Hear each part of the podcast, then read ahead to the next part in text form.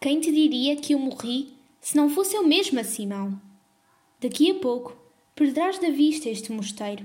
Correrás milhares de léguas e não acharás em alguma parte do mundo voz humana que te diga: A infeliz, espera-te noutro mundo e pede ao Senhor que te resgate. Se te pudesse iludir, meu amigo, quererias antes pensar que eu ficava com vida e com esperança de ver-te na volta do degredo? Assim pode ser, mas ainda agora, neste solene momento, me domina a vontade de fazer-te sentir que eu não podia viver. Parece que a mesma infelicidade tem às vezes vaidade de mostrar que o é, até não podê-lo ser mais. Quero que digas: está morta e morreu quando eu lhe tirei a última esperança. Isto não é queixar-me, Simão. Não é.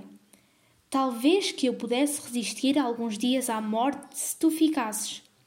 Mas, de um modo ou do outro, era inevitável fechar os olhos quando se rompesse o último fio. Este último que se está partindo e eu mesma o ouço partir.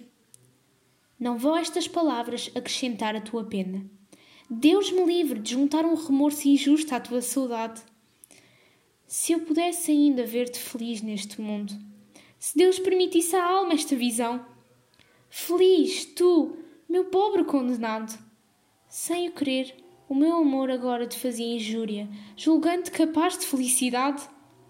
Tu morrerás de saudade, se o clima do desterro te não matar ainda antes de sucumbires à dor do espírito.